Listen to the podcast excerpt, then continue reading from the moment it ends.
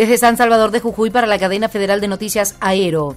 Mañana se inician las actividades centrales de la Fiesta Nacional de los Estudiantes. Es por eso que hoy comenzarán a llegar las carrozas al predio de Ciudad Cultural e iniciarán el operativo de seguridad y tránsito. Sumarán estacionamiento para alternativos y vías de ingreso alternativos para colectivos, control de alcoholemia, cascos y no más de dos personas en motos. El predio tendrá 65 personas para seguridad y resguardo de los carroceros y sus carrozas. Mañana inicia el desfile Bienvenida Primavera a las 18 hasta alrededor de las 21 y contará con delegaciones de 64 colegios primarios.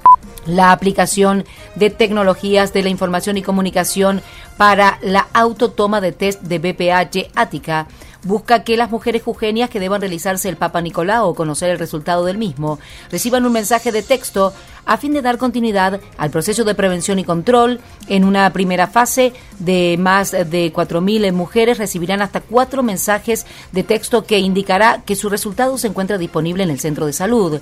Este trabajo involucra más de 200 agentes sanitarios y 130 Centros de Atención Primaria de la Salud. El proyecto, que es una investigación del Centro de Estudios de Estado y Sociedad, el Instituto Nacional del Cáncer, el Ministerio de Salud de Jujuy, el Dana Farner Cancer Institute de la Universidad de Harvard y Denkin University de Australia, fue presentado ayer en el auditorio de la cartera sanitaria de la provincia. Desde Jujuy FM, Mercedes Jale, en tiempo compartido.